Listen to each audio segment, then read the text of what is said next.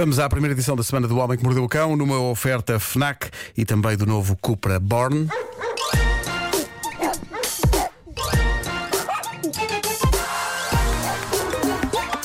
O homem que mordeu o cão. Título deste episódio: Cai neve em Alborg, na Dinamarca. Faz sol na terra de Meidosa, que está a receber mensagens porcas de spam. Faz-me falta Lisboa para me sentir feliz.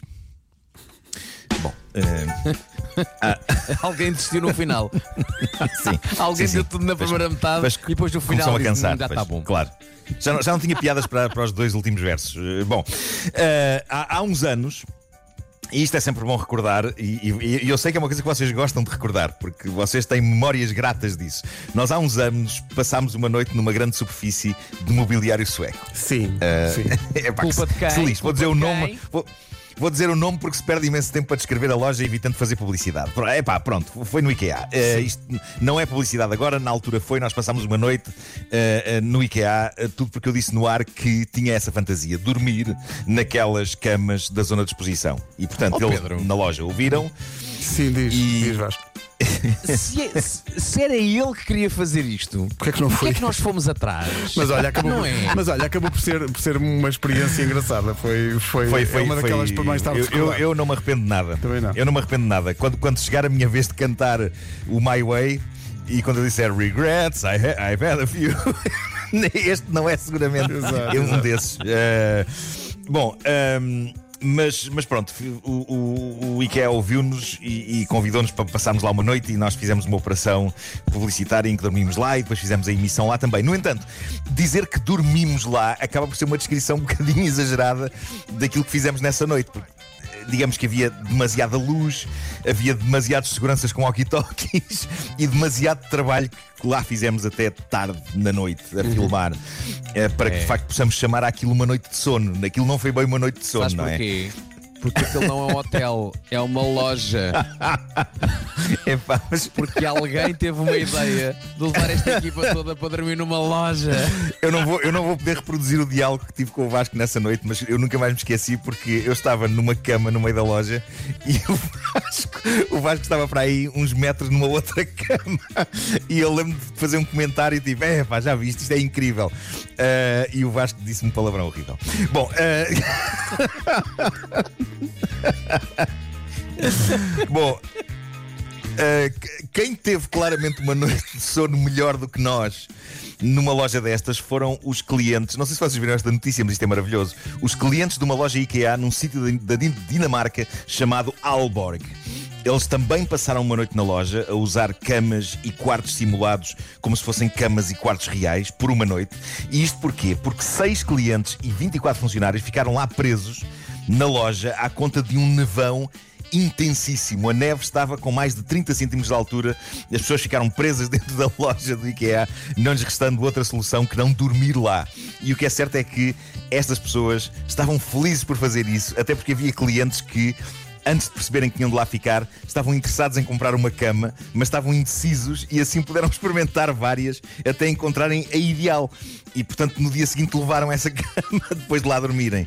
E, e pronto, e consta que tiveram uma boa noite de sono no meio da loja, em plena área de exposição. O pessoal que ficou eh, retido no IKEA teve mais sorte que o pessoal da porta ao lado, houve um grupo de pessoas que teve de passar a noite numa loja de brinquedos e as únicas camas que havia disponíveis nessa loja eram berços e caminhas daquelas com grades, o que não dá muito jeito para adultos, não é? Ahm, Dito isto, meus amigos, eh, claramente o meu próximo sonho, dormir numa grande superfície de brinquedos. Convosco, obviamente, porque não posso realizar os meus sonhos Epá. sem vos Oh, levar Pedro, comigo. Eu não sei quanto Por a isso- ti, mas eu nesse dia tenho joker. É, Eu nesse tenho dia, pois, é, é verdade. Ou, é. ou vou estar doente. Nesse dia ou não tenho um posso. calo no tenho pé. pena, por acaso tenho pena, porque Tenho gostava um muito. Dois aras! Tenho um Aí fungo. vamos nós! Sim, sim, sim. Tenho um fungo nas costas. Não posso. É isso, é. Bom, ah, mudando de assunto, ah, falemos de pessoas de alguma idade e tecnologia. É um choque de titãs. Ah, saiu um artigo fascinante no site americano Refinery 29, claramente escrito por millennials, que é uma, isto é uma lista de desastres tecnológicos levados a cabo por pais e avós. E pronto, é, é verdade que isto é a juventude a gozar com os mais velhos, mas nós, sendo pais de millennials, somos pessoas que acompanham e que estão atualizadas com a tecnologia. Com a breca, Pedro Ribeiro e eu fomos pioneiros da internet e fizemos o primeiro programa de rádio português sobre internet, precisamente na rádio comercial, a que imaginativamente chamámos Comercial Internet. É verdade. E há uma razão para. há uma razão. Mas A repara, vossa há uma razão para termos dado este nome. sempre Sempre foi o vosso ponto forte. Não, mas há uma razão para termos dado este nome que hoje parece tão minimalista. Mas na altura, a simples palavra internet era tão moderna e tão exótica e tão cheia de mistério e de promessa que não era preciso inventar muito mais, não é? Um título podia ser só isto: Comercial Internet. E as pessoas, ai que moderno! Mas. Pronto, eu, eu, eu admito que hoje há coisas que começam a escapar à minha compreensão, como já falámos aqui da história dos NFTs eh, e, e das, das bitcoins. Eu, eu percebo mais ou menos o que é, mas eu ainda não percebo na sua essência os comos e os porquês daquilo. Mas, por exemplo, eh, outro dia. Malta, fui a uma discoteca na realidade virtual e esse momento está imortalizado no meu Instagram. Não sei se viram, mas eu dancei que nem uma besta. Eu dancei como nunca teria coragem de o fazer na vida real. Sobretudo porque não só tinha o aparelho de realidade virtual enfiado na cabeça, como estava de roupão e pijama. foi na sexta-feira, foi incrível. Ah, ainda bem que ninguém me viu de fora, a não ser as minhas cadelas, e essas basicamente estão habituadas a tudo de estranho que possa acontecer aqui.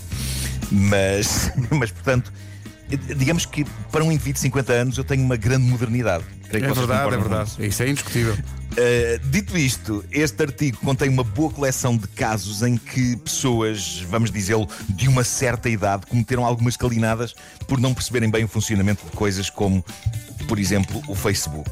E é verdade que hoje em dia o Facebook é, é a grande rede das, das pessoas de uma certa idade.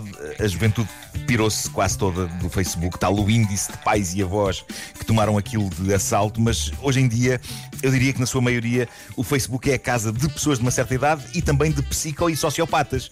E por vezes acumulam as duas coisas. Eu já lá vi pessoas de uma certa idade que são psico e sociopatas também. Ah, mas pronto, eu tenho uma ótima história de Facebook com uma pessoa de idade, já lá vamos. Para já tenho aqui esta história que vem de uma pessoa da redação deste site, do Refinery 29. Lily Peterson diz que a avó nunca conseguiu perceber a arroba nos e-mails. Na língua inglesa, a arroba significa at, ou seja, em. Aliás, quando a internet começou em Portugal, nós dizíamos at também, não era? Nuno Marco at radiocomercial.pt. Só mais tarde começou a tornar-se mais portuguesa a história do, do trocar o, o at por arroba, sendo que arroba, epá, eu acho que é uma palavra feia que está a três letras de ser alfarroba, que é uma coisa que que eu diria que nada tem a ver com tecnologia. Mas pronto, conta esta senhora que a avó não percebia o conceito da arroba, do at, e por isso, apesar da extrema dedicação da senhora a mandar e-mails para a família toda, ninguém da família os recebia. E isto porquê?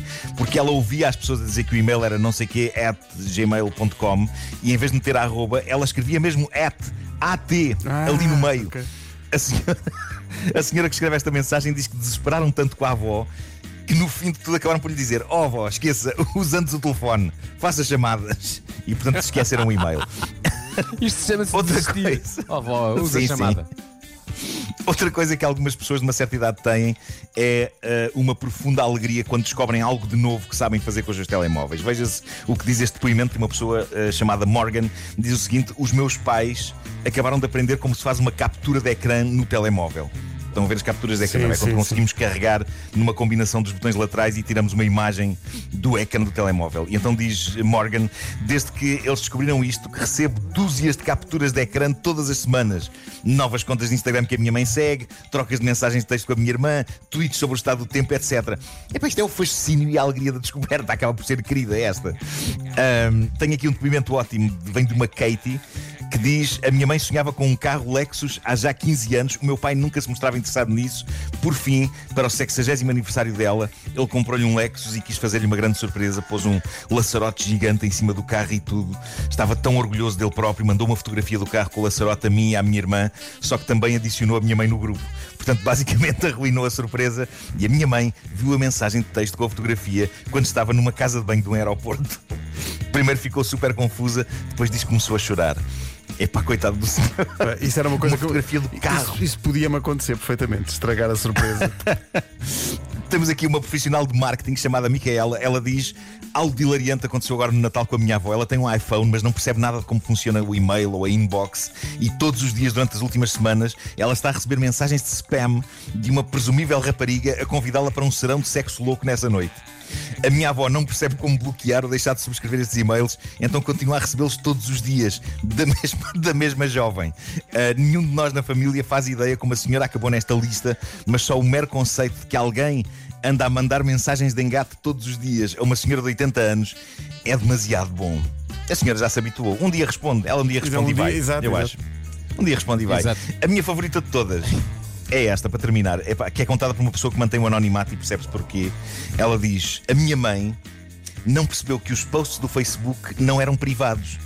Portanto, um dia escreveu uma mensagem bastante extensa que ela julgava que ia ser lida apenas pela sua melhor amiga, detalhando como o seu namorado novo era, e passa a citar, muito sexy e queria ter sexo a toda a hora.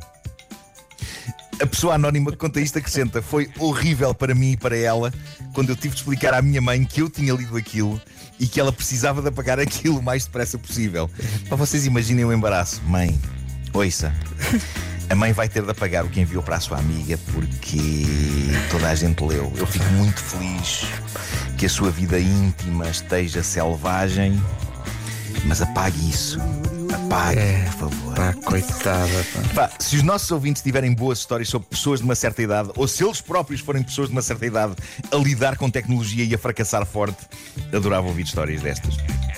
Ficamos à espera. O Homem que Mordeu o Cão é uma oferta FNAC para quem gosta de morder novidades e também uma oferta do novo Cupra Born, o desportivo 100% elétrico. Born! Born to be a Born to be alive! Isso é Patrick Hernandes, não é? Sim, sim, cantavam com uma bengala. O cão. Quem nunca? São nove da manhã.